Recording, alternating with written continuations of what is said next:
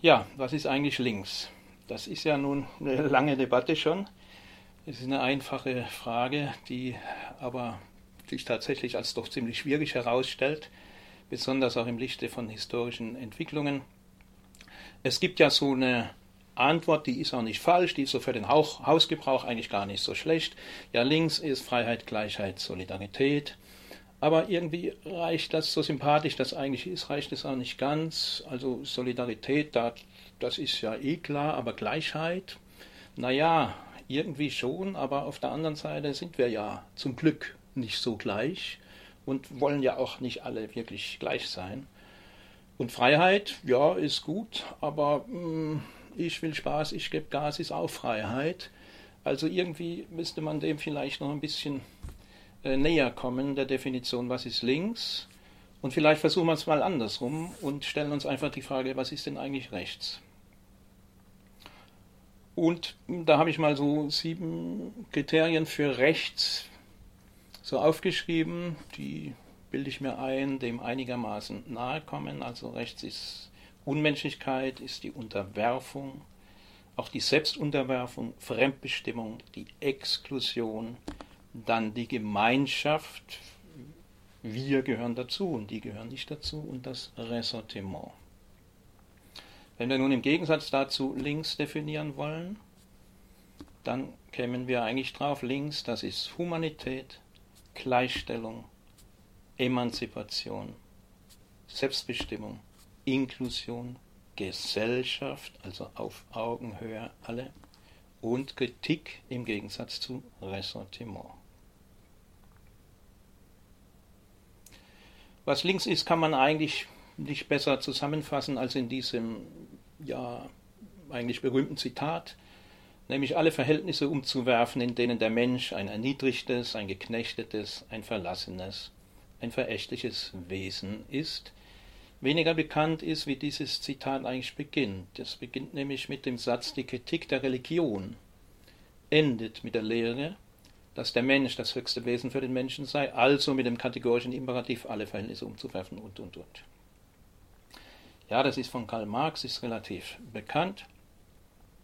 Karl Marx hat äh, gute Gedanken gehabt, die auch heute ähm, noch sehr brauchbar sind.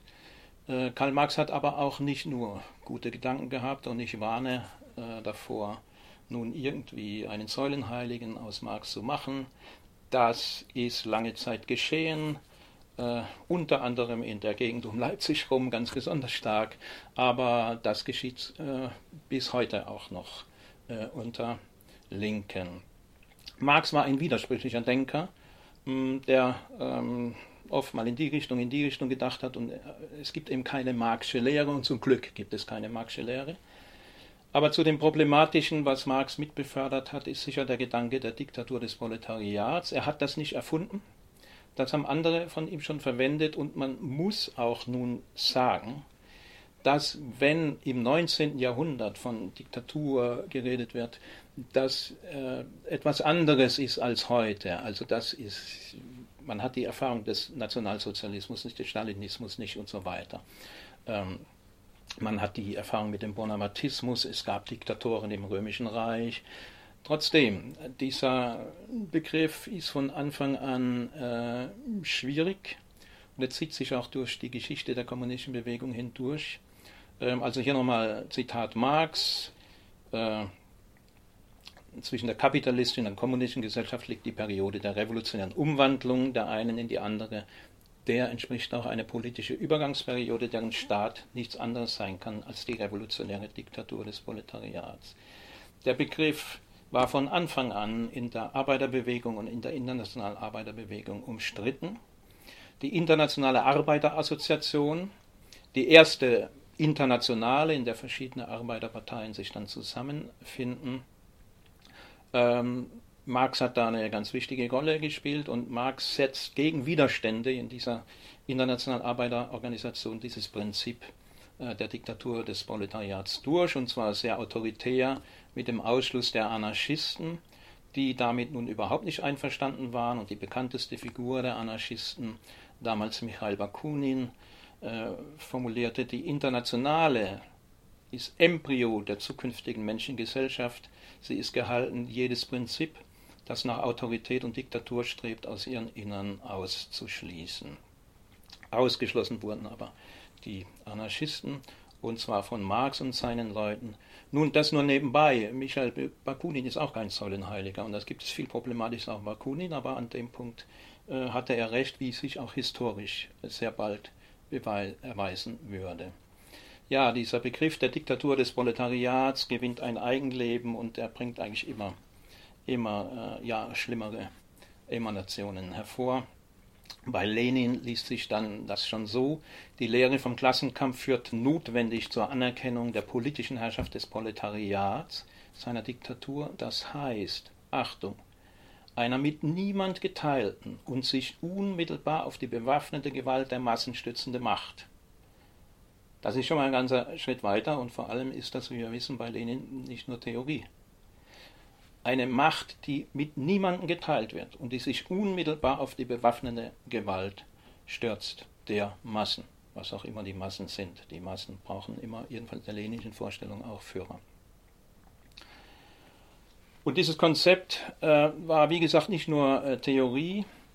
Im März 21, also wenige Jahre nach der Oktoberrevolution, wo Lenin und die Seinen dann die Macht ergriffen hatten durch einen Putsch, ähm, regt sich nun zunehmend der Aufstand, und zwar innerhalb der Revolutionäre. Es gibt ja da noch verschiedene Fraktionen ähm, von Revolutionären, die das, die ganz, das ganz frühe äh, revolutionäre Russland mitgetragen haben. Der Kronstädter Matrosenaufstand äh, unter der Losung Alle Macht den Räten, also Sowjets. Die Sowjetunion ist ja der Rätebund auf Deutsch, also alle Macht den Sowjets, keine Macht der Partei. Das war ein Aufstand gegen die sich schon abzeichnende Diktatur der Leninschen Partei, eine mit niemand geteilte, sich unmittelbar auf Gewalt stützende Macht. Dieser Aufstand wurde blutigst niedergeschlagen. Es wurden Lager zur besonderen Verwendung für die Gegner eingerichtet, sofern sie äh, nicht gleich ermordet wurden. Es gab danach das durchgängige Verbot der sogenannten Fraktionsbildung in der Partei, das heißt, es musste alles auf Linie eingestellt werden und das nicht unter Stalin, das unter Lenin und das war die notwendige zwangsläufige Konsequenz auch leninschen Denkens und leninischer Praxis. Bei Stalin geht das dann noch weiter. Zitat, die Führung durch die Partei ist das Wesentliche an der Diktatur des Proletariats, wenn man eine einigermaßen feste und vollständige Diktatur im Auge hat. Und weiter Stalin, nachdem die Partei die Volksfeinde vernichtet, man beachte die Wortwahl, es geht hier um die Schauprozesse von 1937, nachdem die Partei die Volksfeinde vernichtet, und die Partei- und Sowjetorganisation von, Achtung, entarteten Elementen gesäubert hatte, wurde sie noch einheitlicher in ihrer politischen und organisatorischen Arbeit, schloss sich noch fester um ihr Zentralkomitee zusammen. Das ist dann Stalin, Säuberungen, Terror, Massen, Mord ohne Ende. Auch die DDR war auf dieses Prinzip gegründet. Die Politik der Sozialistischen Einheitspartei Deutschlands ist auf die allseitige Stärkung des sozialistischen Staates der Arbeiter und Bauern als einer Form der Diktatur des Proletariats gerichtet. Die Zustände in der DDR beschreibt dieses Zitat eigentlich sehr treffend.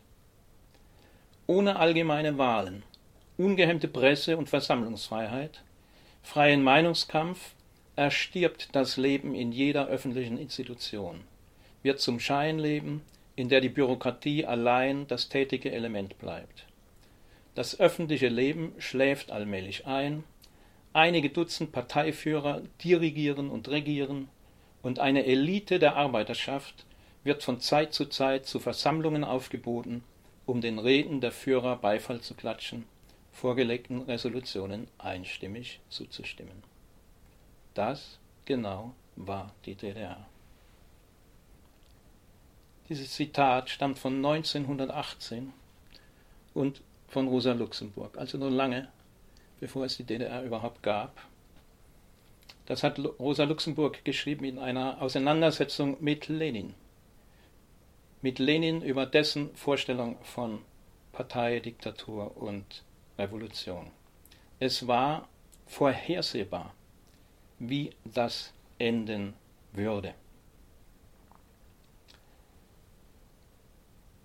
Die Geburtsstunde der Sowjetunion ist eigentlich das Jahr 1902. Im Jahr 1902 entwickelt Lenin in seiner Schrift Was tun das Konzept seiner Partei, also der sogenannten Partei neuen Typs, die er ganz bewusst auch absetzt von der in seinen Augen reformistisch verkommenen Sozialdemokratie. Zitat Lenin, unsere Aufgabe, unsere, wir, die Revolutionäre, unsere Aufgabe besteht darin, die Arbeiterbewegung von dem spontanen Streben, sich unter die Fittiche der Bourgeoisie zu begeben, abzubringen und sie unter die Fittiche der revolutionären Sozialdemokratie zu bringen. Man äh, soll sich nicht irritieren lassen durch die Formulierung revolutionäre Sozialdemokratie, das ist 1902. Da nennt sich auch die Partei in Russland noch Sozialdemokratische Arbeiterpartei Russlands. Die äh, Trennung auf, auf, von der Bezeichnung her, das einen sind die Sozialdemokraten, die anderen sind die Kommunisten, das kommt dann erst nach der Oktoberrevolution, nach 1918, 19, wenn sich dann in bewusster Absetzung zu den sozialdemokratischen Parteien die kommunistischen Parteien gründen. Also Lenin, wir müssen die Arbeiterbewegung unter unsere Fittiche bekommen. Ja, das war nicht nur das eigentliche Gründungsdokument, sondern das war auch schon das Sterbedokument der Sowjetunion. Die Sowjetunion starb 1902.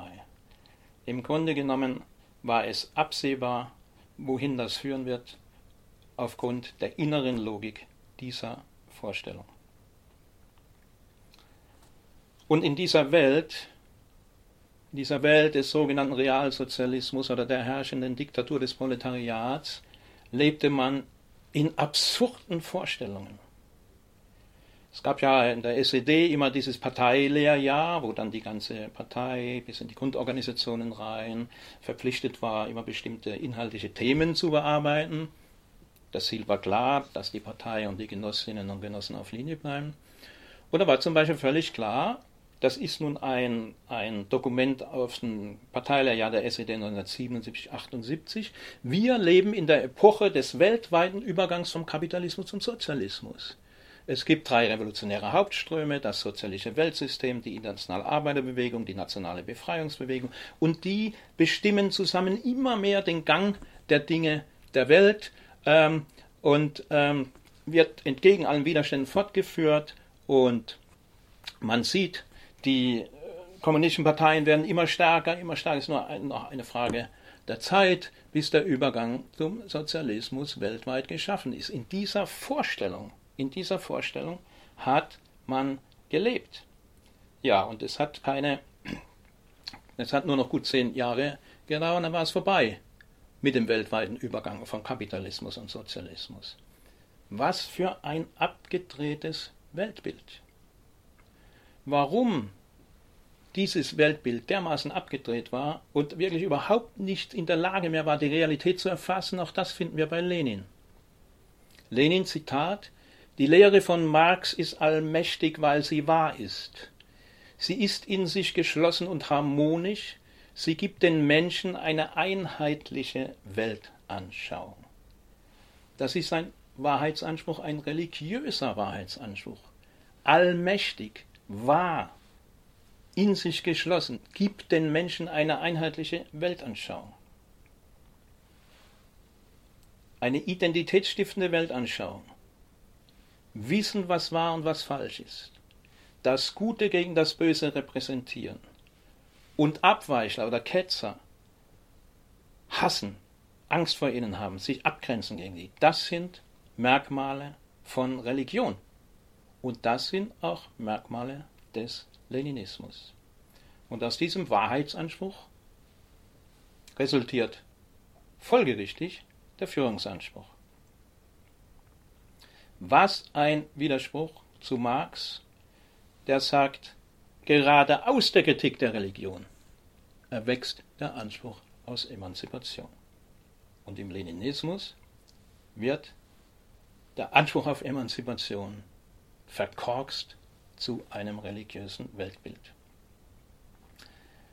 Das ist leider nicht nur Geschichte. Wir haben gerade in letzter Zeit, ähm, in den letzten ja, 20 Jahren und in den letzten Jahren eigentlich noch mehr, unter Teilen der Linken sowas wie eine Lenin-Renaissance.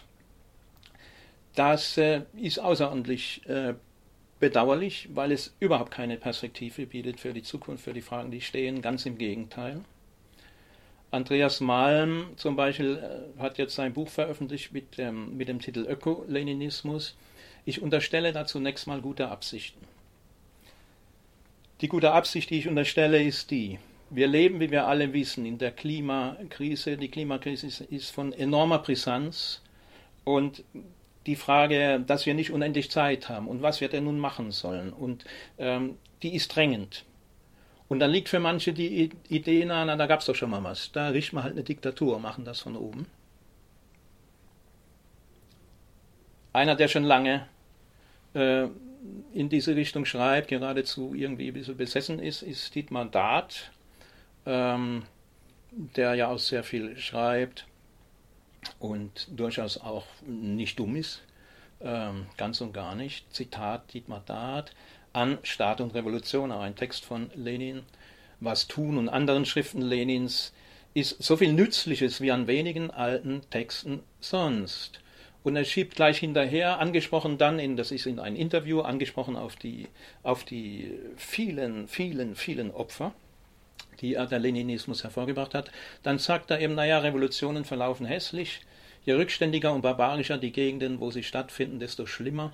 Moralische Bewertung ersetzt niemals historische Analyse. Das ist im Prinzip genau die Rechtfertigung für die stalinistischen Verbrechen, die immer äh, vorgebracht wurden, auch bis zuletzt in der DDR und in der Sowjetunion.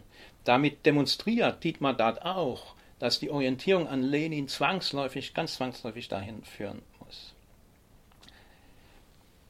Lenin Leninismus-Renaissance, das wird heißen Wiederholung des grausam Gescheiterten, das darf nicht stattfinden. Man muss hier in aller Deutlichkeit sagen, das geht nicht. Es gibt ein Zitat, das Albert Einstein zugeschrieben wird, und das passt auch in diesem Fall wunderbar. Die Definition von Wahnsinn ist, immer wieder das Gleiche zu, zu tun und andere Ergebnisse zu erwarten. Leninismus nie wieder. Wer sich damit mehr befassen will, dem empfehle ich sehr das Buch von Hendrik Wallert, Staat oder Revolution, Aspekte und Probleme, Probleme linker Bolschewismus, Kritik, eine sehr verdienstvolle Arbeit, in der sehr viel Quellenmaterial vorhanden ist von ähm, linken Sozialisten, Kommunisten, Anarchisten, die schon sehr, sehr frühzeitig dieses leninsche Partei- und Revolutions- und Politik Konzept sehr tiefgründig ähm, kritisiert haben und im Grunde vorausgesagt haben, wo das enden wird. Hendrik Wallert, Staat oder Revolution. Es gibt übrigens auf der Seite von Edition Assemblage auch immerhin eine Leseprobe von 40 Seiten als PDF, die schon mal ein ganz guter Einstieg ist. In der DDR der Stalinzeit ähm, also bis vor der Entstalinisierung 1956 ähm, und auch in der westdeutschen KPD äh, hat man sehr gerne dieses Lied gesungen von der Partei. Das wird ja heute oft, kennt man nicht mehr, oder es wird ironisch ähm, auch verfremdet. Das war aber total ernst gemeint. Die Partei, die Partei, die hat immer Recht und Genossen, es bleibe dabei.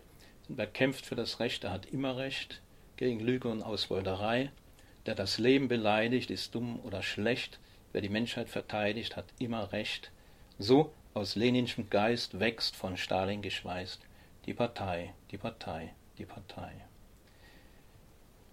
Nun hat man das nach 1956 nicht mehr gesungen, aber diese Denke, dass der, der für das Recht kämpft, sowieso immer Recht hat, die ist nach wie vor unter Teilen von Linken weit verbreitet. Die Zeitung Junge Welt hat 20 Jahre lang mit diesem Slogan für sich geworben. Sie lügen wie gedruckt, wir drucken wie sie lügen. Na, das ist nichts anderes als Lügenpresse, halt die Fresse. Ist es links oder ist es rechts? Auf jeden Fall ist es reaktionär und autoritär. Irgendwann haben sie dann aufgehört, mit diesem Spruch zu werben, weil es offenbar zu sehr ins Auge gesprungen ist, ähm, wie deckungsgleich das ist. Mit Lügenpresse halt die Fresse, aber äh, die Haltung wurde nicht wirklich geändert, wie wir an anderen Beispielen auch noch sehen werden. In Stuttgart standen kürzlich zwei Antifas vor Gericht. Ähm, ihnen wurde vorgeworfen, dass sie äh, Rechte, zwei Mitglieder einer rechten ja, Pseudo-Gewerkschaft, überfallen hätten und schwerst verletzt hätten, verprügelt hätten. Einer davon lag lange im Koma, war in Todesgefahr, trägt lebenslange gesundheitliche Folgen davon. Nach Berichten der Taz, unbeteiligte Zeugen zeigten sich vor Gericht schockiert von der Brutalität des Angriffs. Die Täter hätten sie zu beschwichtigen, versucht beruhigt euch doch, das waren doch nur Nazis. Das waren doch nur Nazis. Und Kontext Wochenzeitung berichtet im Oktober, die Antifa hatte anfangs vor dem Gericht ein anonymes Bekennerschreiben zu dieser Tat verteilt. Eine Tötungsabsicht habe zwar nie bestanden, aber militanter Widerstand sei Teil des antifaschistischen Kampfes und damit alternativlos. Außerdem habe, wer auch immer dazugeschlagen hat, einen Orden verdient, anstatt verurteilt zu werden. Eine Einstellung, die in ihrer Radikalität auch in der Szene für Unmut sorgt, allerdings weiter für Unmut sorgt. Also interessant.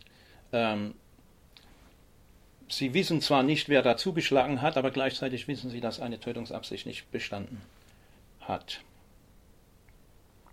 Es wurde ein sehr hartes Urteil gefällt ähm, von äh, mehreren äh, Jahren. Und interessant ist der Bericht aus Kontextwochenzeitung, wie der Bericht endet über diesen Prozess. Einer dieser jungen Männer, der im ganzen Prozessverlauf nichts gesagt hat, hat dann am Schluss, der Angeklagte hat das letzte Wort, dann angehoben, ein Statement zu verlesen, ein minutenlanges, vorgefertigtes Statement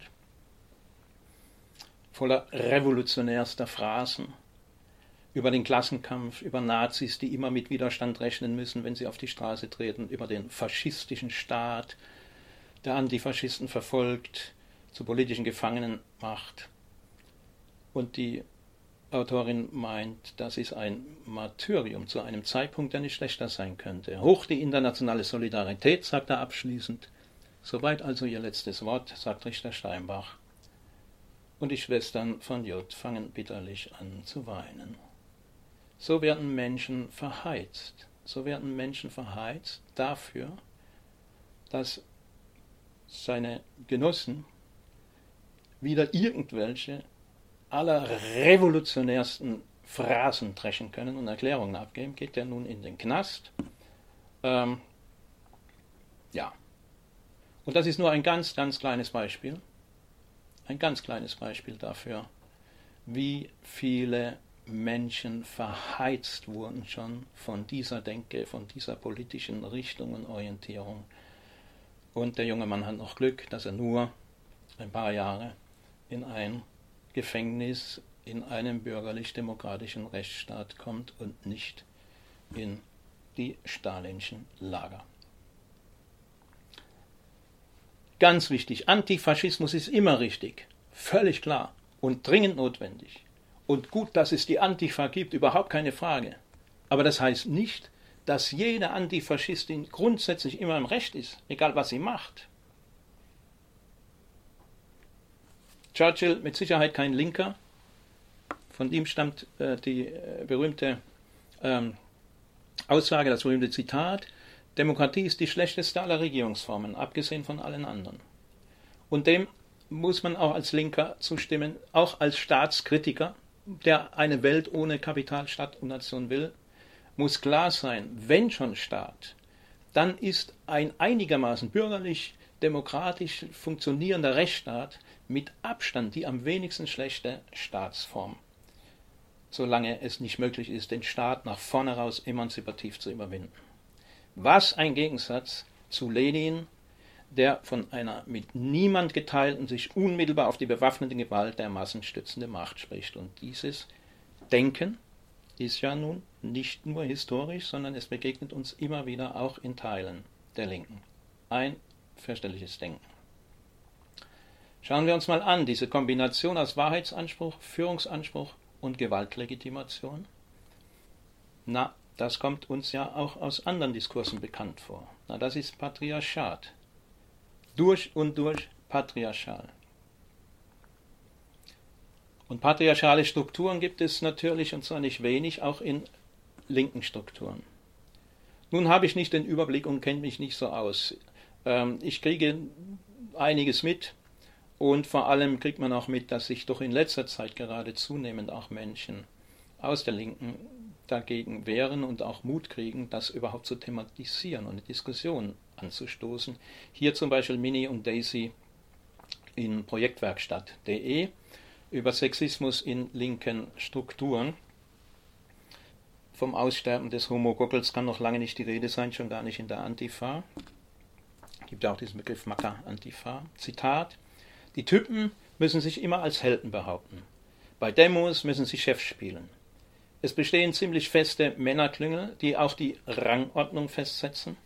Einer weiter oben scheint wichtiger und glaubwürdiger zu sein, dessen Meinung wird dann schon fast unantastbar. Und Emotionen werden den Kumpels vor der Gruppe nicht gezeigt, denn das können sie ja in ihren hetero-Zweier-Beziehungen. Von den Frauen wird immer erwartet, dass sie Verständnis für die Typen aufbringen und sie trösten. Der Typ geht auf Aktion, lässt sich hinterher von der Freundin die Wunden lecken, nutzt sie zum Ausheulen und Erzählen von tollen Heldenstories. Es lohnt sich nochmal auf dieses Lied zu schauen von der Partei, der Partei, die immer recht hat. Die Partei ist nämlich die Mutter auch in der illegalen KPD, wenn man nicht offen reden konnte, sprach man von der Mutter und meinte die Partei. Zitat Vor auch die Welt uns war warm, uns schützt die Mutter der Massen, uns trägt ihr mächtiger Arm. Sank uns im Kampfe auch mal der Mut, hat sie uns leis nur gestreichelt, sagt nicht und gleich war es gut. Das klassische patriarchale Männer- und Frauenbild. Zutiefst patriarchale Strukturen, gestern und heute. Ja, und diese patriarchalen Strukturen, diese Weltsicht, ist nun zutiefst davon überzeugt, dass die Arbeiterklasse zur Revolution berufen ist. Äh, sie hat nur ein Problem. Warum macht die Arbeiterklasse das dann eigentlich nicht? Und das ja schon seit 150 Jahren. Das ist ja nun ein bestimmtes Problem. Die Antwort schauen wir Lenin, der hat diese Frage sich auch genau schon gestellt. Die Bedingungen sind doch reif, warum machen die bloß keine Revolution? Und Lenin sagt, die spontane Arbeiterbewegung ist Trade Unionismus, ist nur Gewerkschafterei. Nun könnte er ja an dem Punkt vielleicht zu dem Schluss kommen, dass das halt so ist. Und dass vielleicht von der Arbeiterklasse gar nicht so viel mehr zu erwarten ist, aber nein, weil er weiß ja, dass die Arbeiterklasse zur Revolution berufen ist und sagt dann, Trade Unionismus bedeutet die ideologische Versklavung der Arbeiter durch die Bourgeoisie.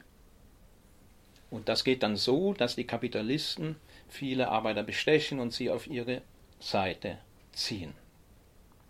Und so entsteht dann das, was Lenin Opportunismus nennt, nämlich die reformistische Sozialdemokratie. Und die ist, Achtung, man beachte die Wortwahl, ein bösartiges Geschwür an einem gesunden Organismus. Also, die Menschen lassen sich manipulieren, sie brauchen die richtigen Führer und da muss man natürlich zum Beispiel auch als richtiger Revolutionär in die Gewerkschaften gehen und gucken, dass die auf Linie kommen, weil man weiß ja, die Arbeiterklasse ist zur Revolution berufen. Das ist erstens ein Verschwörungsweltbild. Wenn das nicht so läuft, wie wir das wissen, dass es laufen muss, dann gibt es irgendwelche Verschwörungen, die das verhindern. Und zweitens ist es ein sehr ähm, trauriges Menschenbild, nämlich Menschen sind Agitationsobjekte. Die Menschen, für die man doch angeblich und sich einbildet, Emanzipation machen zu wollen. Menschen sind, äh, sind Objekte von Agitation. Dabei würde es naheliegen, vielleicht mal darüber nachzudenken, ob die Arbeiterklasse denn wirklich zur Revolution berufen ist. Vielleicht stimmt das gar nicht. Es gibt nämlich kein prädestiniertes revolutionäres Subjekt. Und da müssen wir uns mit der Frage befassen, was ist Kapitalismus? Was ist das eigentlich? Und dazu kann ich hier nur sehr wenig sagen. Da wäre viel zu viel, viel mehr natürlich zu sagen, aber kurz. Natürlich gibt es im Kapitalismus, das wissen wir alle, oben und unten. Es gibt Arm und Reich, es gibt Ausgebeutete und Ausbeutende, es gibt Mächtige und Ohnmächtige und ja, es gibt natürlich Klassen. Aber Kapitalismus ist trotzdem kein System der personellen Herrschaft und unterscheidet sich insofern von allen vorangegangenen Herrschaftsformen. Kapitalismus ist ein System der abstrakten Herrschaft. Wir werden alle von einem Hamsterrad beherrscht, das immer mehr und immer schneller sich drehen muss, und das ist der Zwang zur fortlaufenden Verwertung des Kapitals. Wenn diese Wirtschaft nicht ewig wächst, jammern sofort alle. Die Kapitalistin wegen ungenügender Profite, die Arbeiterin, weil die Arbeitsplätze gefährdet sind, die Politikerin, und zwar jede Politikerin, egal von welcher Partei, weil die Steuern ausbleiben. Wenn Kapital nicht wächst, dann herrscht gesellschaftliche Krise, und zwar in der ganzen Gesellschaft. Wir sehen das ganz deutlich, die, wie diese abstrakte Herrschaft funktioniert. Jetzt im Moment in der ganzen Klimadebatte. Ja, das E-Auto wird jetzt als Alternative versprochen. Man vergisst es. Das E-Auto ist keine Alternative. Weil wenn dieser ewige Wachstumszwang weiterläuft, dann haben wir halt irgendwann 10 und 12-spurige Autobahnen voller E-Autos. Dann haben wir Herzinfarkt und Rente mit 80 nur dafür, dass meine Firma mehr E-Autos produziert als die andere. Das ist nicht ökologisch, das ist keine Alternative. Im Grunde liegt die Alternative auf der Hand, nämlich viel, viel weniger und viel, viel langlebigere Autos bauen. Und nicht alle zwei Jahre noch ein neues Modell und noch ein Schnickschnack und noch mehr Pesen. Im Grunde genommen wissen das alle oder sie spüren es. Aber niemand will es hören. Warum will das niemand hören? weil wir in der Falle sitzen. Und unsere Falle heißt Arbeitsplatz. Unser Lebensunterhalt ist davon abhängig, dass wir einen Arbeitsplatz haben und Geld verdienen. Das ist die Falle, in der wir sitzen. Kapital und Arbeit sind Teil des Hamsterrads, das uns beherrscht. Es gibt Widersprüche zwischen Kapital und Arbeit, aber keinen grundsätzlichen Widerspruch. Und Überwindung des Kapitals, wenn sie denn gelingen soll, muss notwendigerweise auch heißen Überwindung der Arbeit. Das ist völlig anderes als die Herrschaft der Arbeiterklasse. Wir müssen völlig neue Wege geben, es radikale Arbeitszeitverkürzung, viel mehr Zeit für Sinnvolles, Verkehr, Bildung aufwenden. Wir brauchen eine tiefgehende gesellschaftliche Transformation. Es ist aber auch klar, dass das Prinzip vom Gelderwerb leben zunehmend perspektivlos wird und dass wir völlig neue Formen der Aneignung des stofflichen Reichtums erproben und erringen müssen. Das in aller Kürze.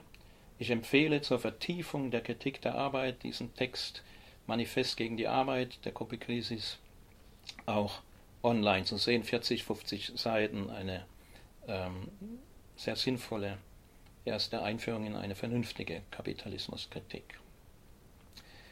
Dieser Hang zum Autoritären und Regressiven, das zeigt sich auch in einer anderen, äh, auf einem anderen Gebiet, nämlich in einem ganz äh, ja, interessanten, sagen wir mal interessanten Verständnis von dem, was Frieden sei. Die vorhin schon zitierte Zeitung Junge Welt hat ja eine Geschichte, die war ja in der DDR immer die Zeitung der FDJ, also der staatlichen Jugendorganisation, Massenorganisation. Und die hat nun ihren 75. Geburtstag gefeiert und war natürlich 75 Jahre lang für den Frieden. Und ein Dreivierteljahrhundert konsequent linker Journalismus. Also DDR war aus dieser Sicht konsequent links und war immer für den Frieden. Kein Bruch. Ja, klar. Deswegen war natürlich auch die Berliner Mauer ein Beitrag zum Frieden. Konsequent links. Und tatsächlich wird jetzt in dieser Ecke eine Konferenz geplant unter dem Motto Hände weg von Russland und China. Und das trägt auch noch den Namen von Rosa Luxemburg. Sie würde sich im Grab rumdrehen, wenn sie wüsste, wofür ihr Name missbraucht wird. Hände weg von Russland und China, aha. Ja, wie ist es denn eigentlich mit Hände weg von Taiwan? Hände weg von den Spratly-Inseln? Hände weg von der Krim, von der Ukraine, von Syrien? Spielt keine Rolle. Es gibt nur einen Bösewicht auf der Welt, aber Russland und China sind gut. Das haben wir genauso bei einer angeblichen Friedensbewegung, die seit Jahr und Tag ihre Ostermärsche und Kundgebungen macht. Da spielt das auch keine Rolle. Es ist, geht immer nur um den Westen. Immer nur um den Westen. Und Syrien? Dieser mörderische Krieg, der jahrelang tobte in Syrien, immer noch nicht zu Ende ist, mit Hunderttausenden Toten, mit Millionen Geflüchteten, mit Elend ohne Ende, hat für diese sogenannte Friedensbewegung nie eine Rolle gespielt. Hier nur eine Meldung von 2016, wie äh, Putin äh, Assad unterstützt und seine Bomber Krankenhäuser bombardieren ohne Ende. Von dieser Friedensbewegung hat man nie was gehört. Auf einmal hat man was zu Syrien gehört. Das ist ein Bild vom Ostermarsch 17. Und da ging es darum, dass Obama damals eine rote Linie äh, gezogen hat, die er später nicht eingehalten hat, ähm, nämlich dass Assad kein Giftgas einsetzen darf. Und in der Zeit, dann kommt auf einmal Syrien. Kein Krieg gegen Syrien. In Syrien jahrelang Krieg, aber unter, von Putin und Assad hat keine Rolle gespielt. Und nachdem Obama dann seine rote Linie hat verstreichen lassen, nicht eingehalten, ist das Thema Syrien aus dieser Friedensbewegung auch wieder verschwunden. Man sollte solchen Leuten tatsächlich mal auf einen Punkt hinweisen, wo Lenin was Richtiges trifft. Er charakterisiert nämlich Imperialismus an verschiedenen Stellen als aggressiv nach außen und reaktionär nach innen. Und das ist exakt die Beschreibung des Putin-Regimes. Exakt. Wir sehen hier, wie Putins Popularitätswerte, die am Sinken waren, durch die Annexion der Krim wieder gestiegen sind. Ganz klar. Im Innern hat man Probleme, man wird aggressiv nach außen.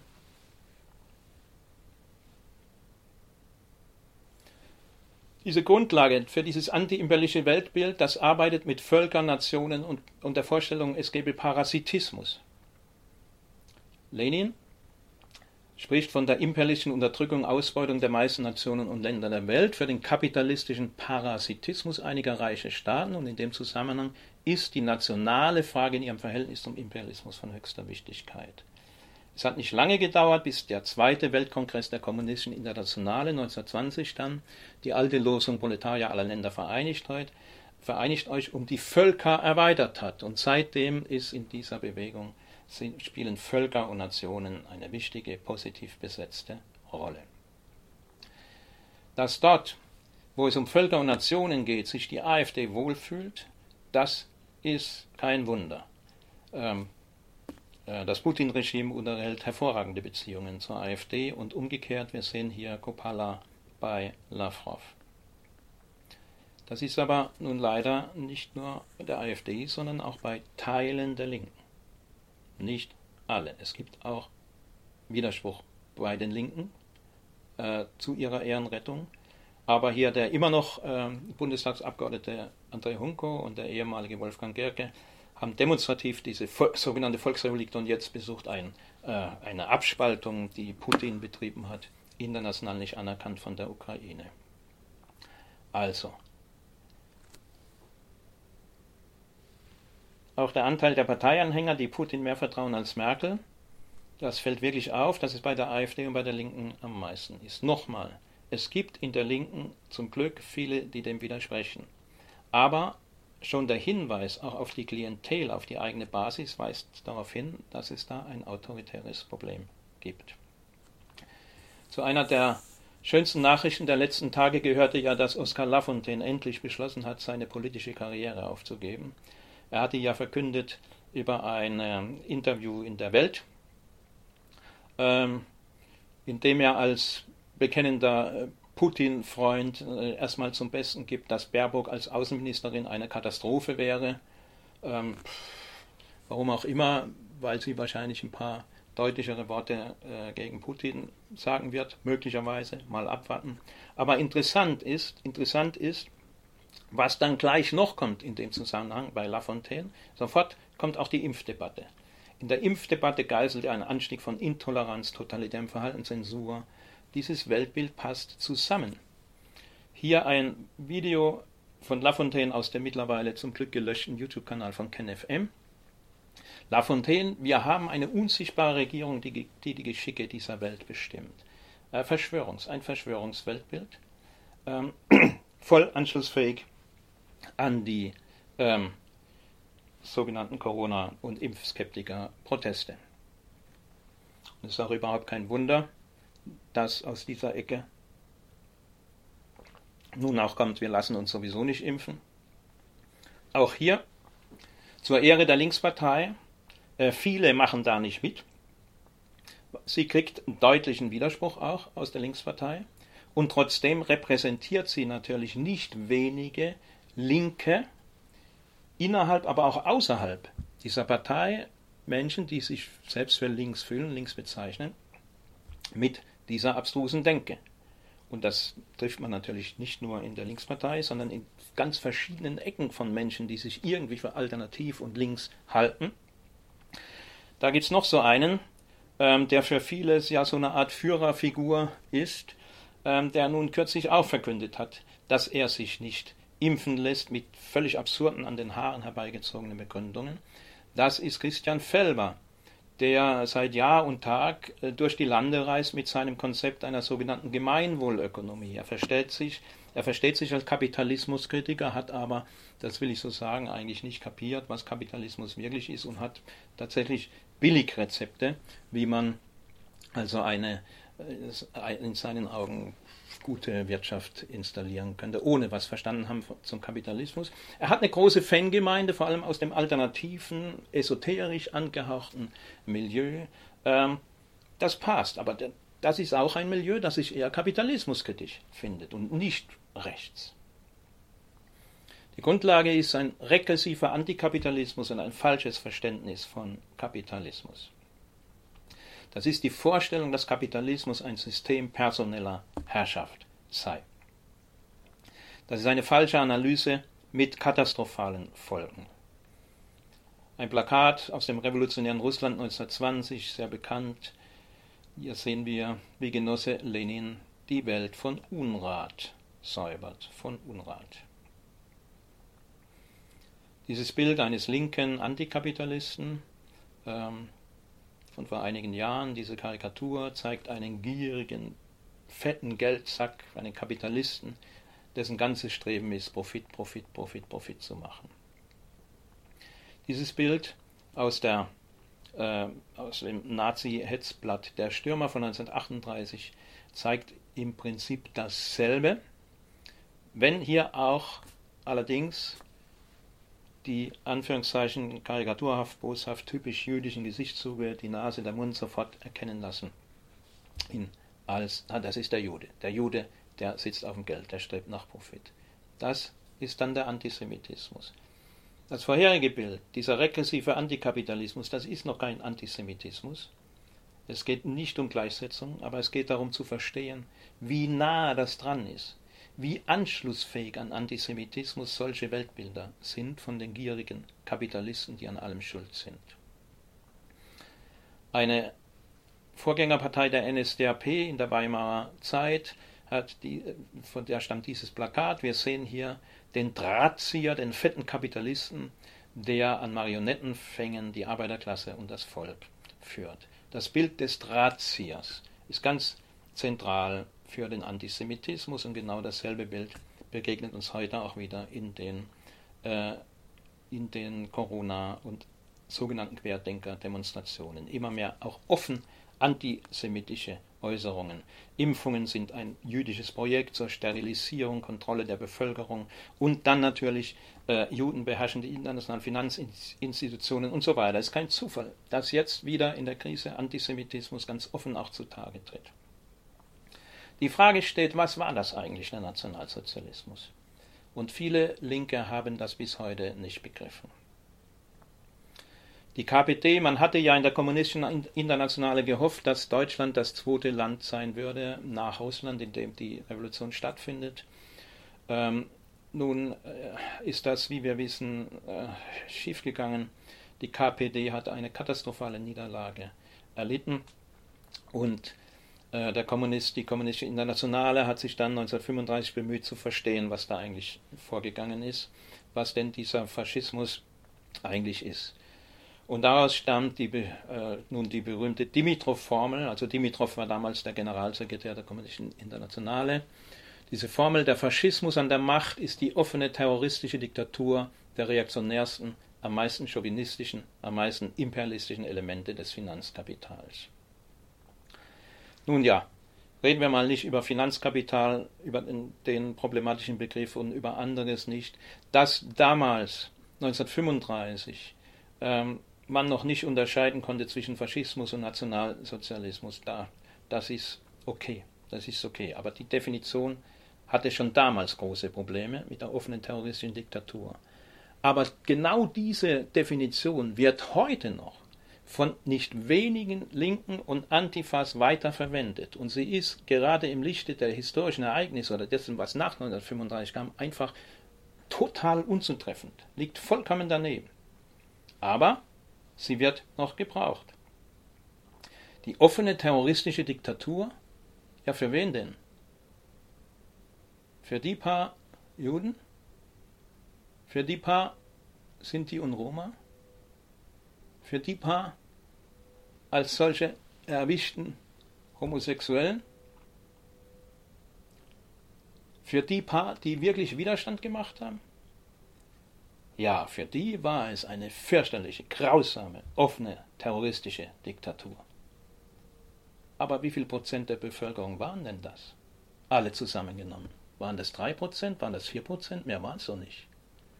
Für die große Mehrheit der Deutschen war doch der Nationalsozialismus keine terroristische Diktatur, ganz im Gegenteil.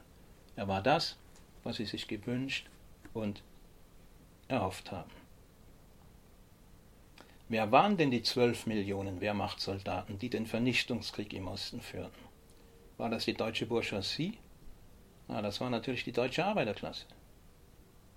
Und sie haben sich bis in die 80er Jahre hinein mit dem Satz verraten, wir haben den Krieg verloren.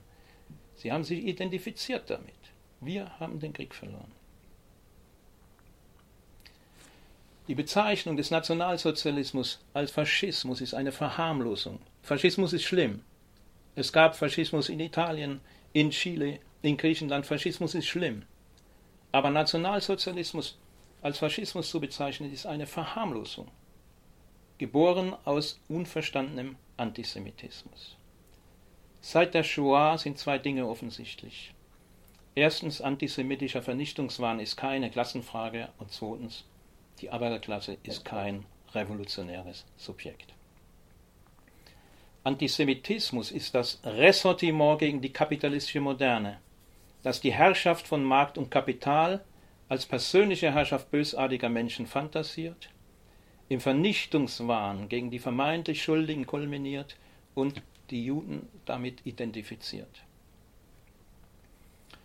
Weswegen auch die Forderung, die Adorno ja auf den Punkt gebracht hat, ganz zentral ist, nämlich die Forderung, dass Auschwitz nicht noch einmal sei, ist die allererste an Erziehung. Sie geht so sehr jeglicher anderen voran, dass ich weder glaube, sie begründen zu müssen noch zu sollen. Das ist ein absolutes Muss für jedes linke emanzipatorische Projekt. Und vor dem Hintergrund wird auch klar die Bedeutung der Fahne des Staates Israel unter dem Tor von Auschwitz. Israel hat eine Schutzfunktion für Juden weltweit. Israel ist das, was es nicht erst 1948, sondern spätestens 1938 schon hätte geben müssen. Moderner Antisemitismus äußert sich oft verbreitet in einem Hass gegen Israel. Man hat ja nichts gegen Juden, aber dann werden auf Israel sämtliche antisemitischen Stereotype transportiert. Diese Israel-Boykott-Bewegung ist ein Ausdruck dafür. Und die äh, ist eben auch in vielen linken Kreisen verbreitet. Zum Beispiel im, in der Queer-Szene, ähm, bei Unteilbar bei der großen Unteilbar-Demo in Berlin ähm, gab es nun äh, Redebeiträge zu Palästina unter der Überschrift für eine offene, freie Gesellschaft. Da ging es aber nicht irgendwie um, um die Terrorherrschaft, zum Beispiel der Hamas über die Palästinenserinnen, sondern da wurde ganz anderes thematisiert, nämlich ähm, die Befreiung von ganz Palästina 48 gefordert. Also das ist ein Aufruf gegen die Existenz des, des Staates Israel, der ja bekanntlich 48 gegründet wurde. Linke, äh, alles spielt sich alles auch in linken Bewegungen ab. Andere diskutieren eine ziemlich müßige Frage, nämlich ob Jüdinnen und Juden eigentlich weiß seien. Stichwort Intersektionalität, intersektionaler Diskurs. Hier ein Zitat. Intersektionaler Aktivismus schafft es regelmäßig nicht, Antisemitismuskritik erfolgreich einzubeziehen. Teilweise werden antisemitische Haltungen sogar reproduziert. Das Zitat stammt von Miriam Josef und Ina Holef, die eine sehr gute Arbeit zu diesem Thema machen, die auch Vorträge halten, die ich nur empfehlen kann. Intersektionaler Feminismus, kein Platz für Jüdinnen und Juden? Fragezeichen. Sie sagen, ja, der intersektionale Ansatz bringt vieles Brauchbares. Und wir verstehen uns auch als intersektional. Aber der intersektionale Diskurs hat einen großen blinden Fleck und das ist der Antisemitismus. Er wird nicht verstanden. Ich möchte sehr die Insta-Seite empfehlen, Jewish Intersectional. Miriam Josef, Ina Olev, sie machen auch Vorträge zu diesem Thema. Das Grundproblem, warum so viele auch Linke den Antisemitismus nicht wirklich wahrnehmen, ist die Vorstellung, dass Antisemitismus doch sowas wie Rassismus sei. Also wir sind doch keine Rassisten, wir sind Antirassisten und selbstverständlich habe ich, wenn ich nichts gegen Juden habe, dann bin ich, kann ich doch nicht mit Antisemitismus nichts zu tun haben.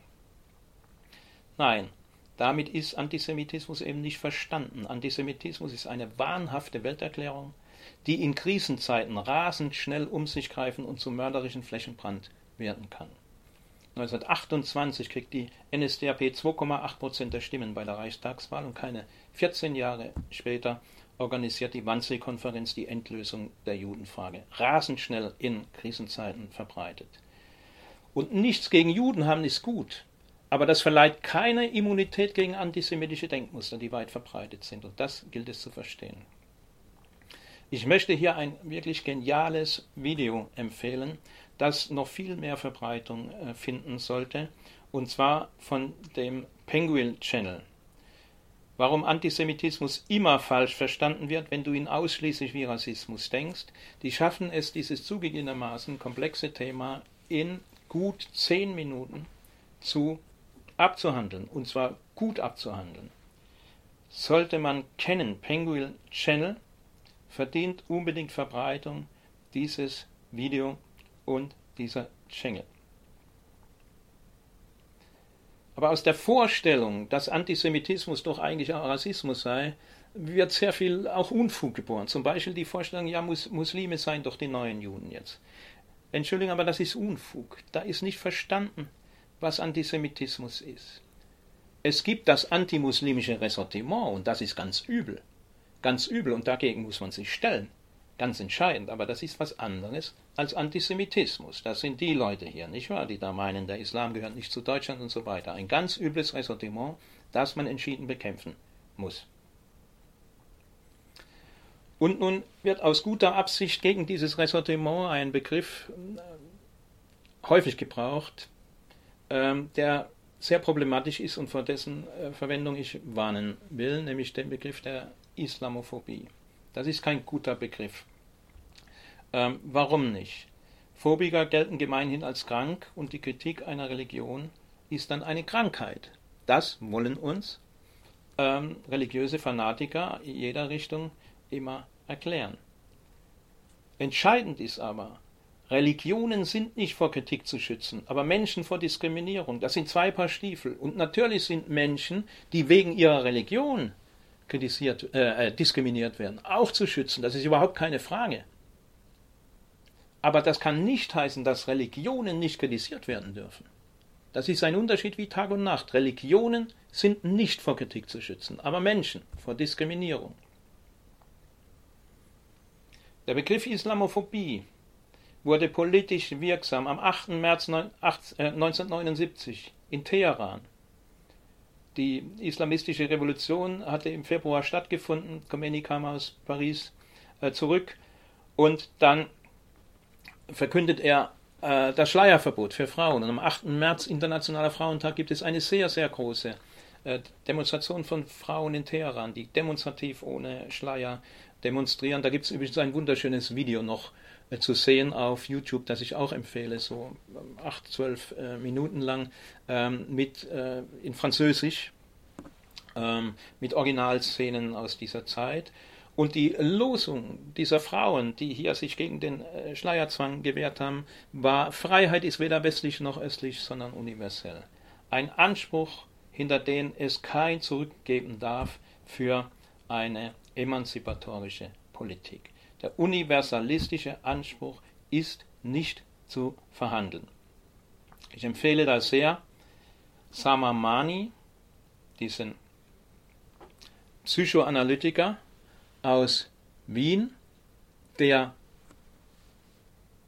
iranische Eltern hat, übrigens kein Muslim ist, der aber immer wieder die Erfahrung macht, weil er so aussieht, deswegen kann er ja nur ein Muslim sein, ähm, mit seinem spannenden, wirklich spannenden und lesenswerten Buch Respektverweigerung.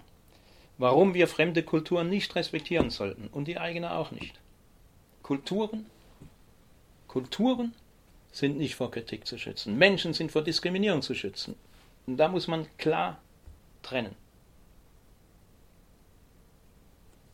Ja, und nun gibt es auch in dieser ganzen verwickelten Debatte auch noch eine ganz, ähm,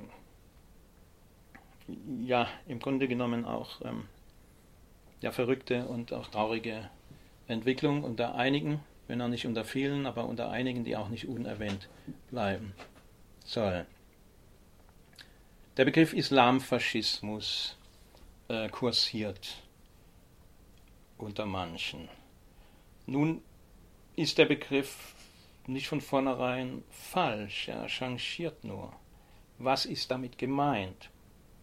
Ist er als Kritik gemeint oder als Ressentiment? Und er kommt oft als Kritik daher, entpuppt sich aber schnell als Ressentiment. Denn es ist ein großer Unterschied, ob man sagt, es gibt islamischen Faschismus, ist völlig klar, natürlich gibt es islamischen Faschismus, oder ob man aber damit ausgesprochen oder unausgesprochen sagt, der Islam ist Faschismus, ist faschistisch. Das ist ein Riesenunterschied. Und da schimmert dann die AfD durch bei Menschen, die mal angetreten sind als Ideologiekritiker und die mal mehr gewusst haben über die Genese von Antisemitismus aus den Widersprüchen der äh, kapitalistischen Krisengesellschaft und der kapitalistischen Krisendynamik heraus Antisemitismus verstanden haben und jetzt dann die wachsende faschistische Gefahr auf einen Faktor von außen projizieren. Also der Islam ist die eigentliche faschistische Bedrohung. Ja, und dann fangen manche leider an, nicht mehr viel anders als die AfD zu reden. Das ist sehr traurig. Wenn wir uns also abschließend nochmal anschauen, was ist eigentlich links, nämlich Humanität, Gleichstellung, Emanzipation, Selbstbestimmung, Inklusion, Gesellschaftskritik, dann sehen wir, dass es in der Geschichte wie in der Gegenwart sehr, sehr vieles gibt, was nicht links ist, was rechts ist.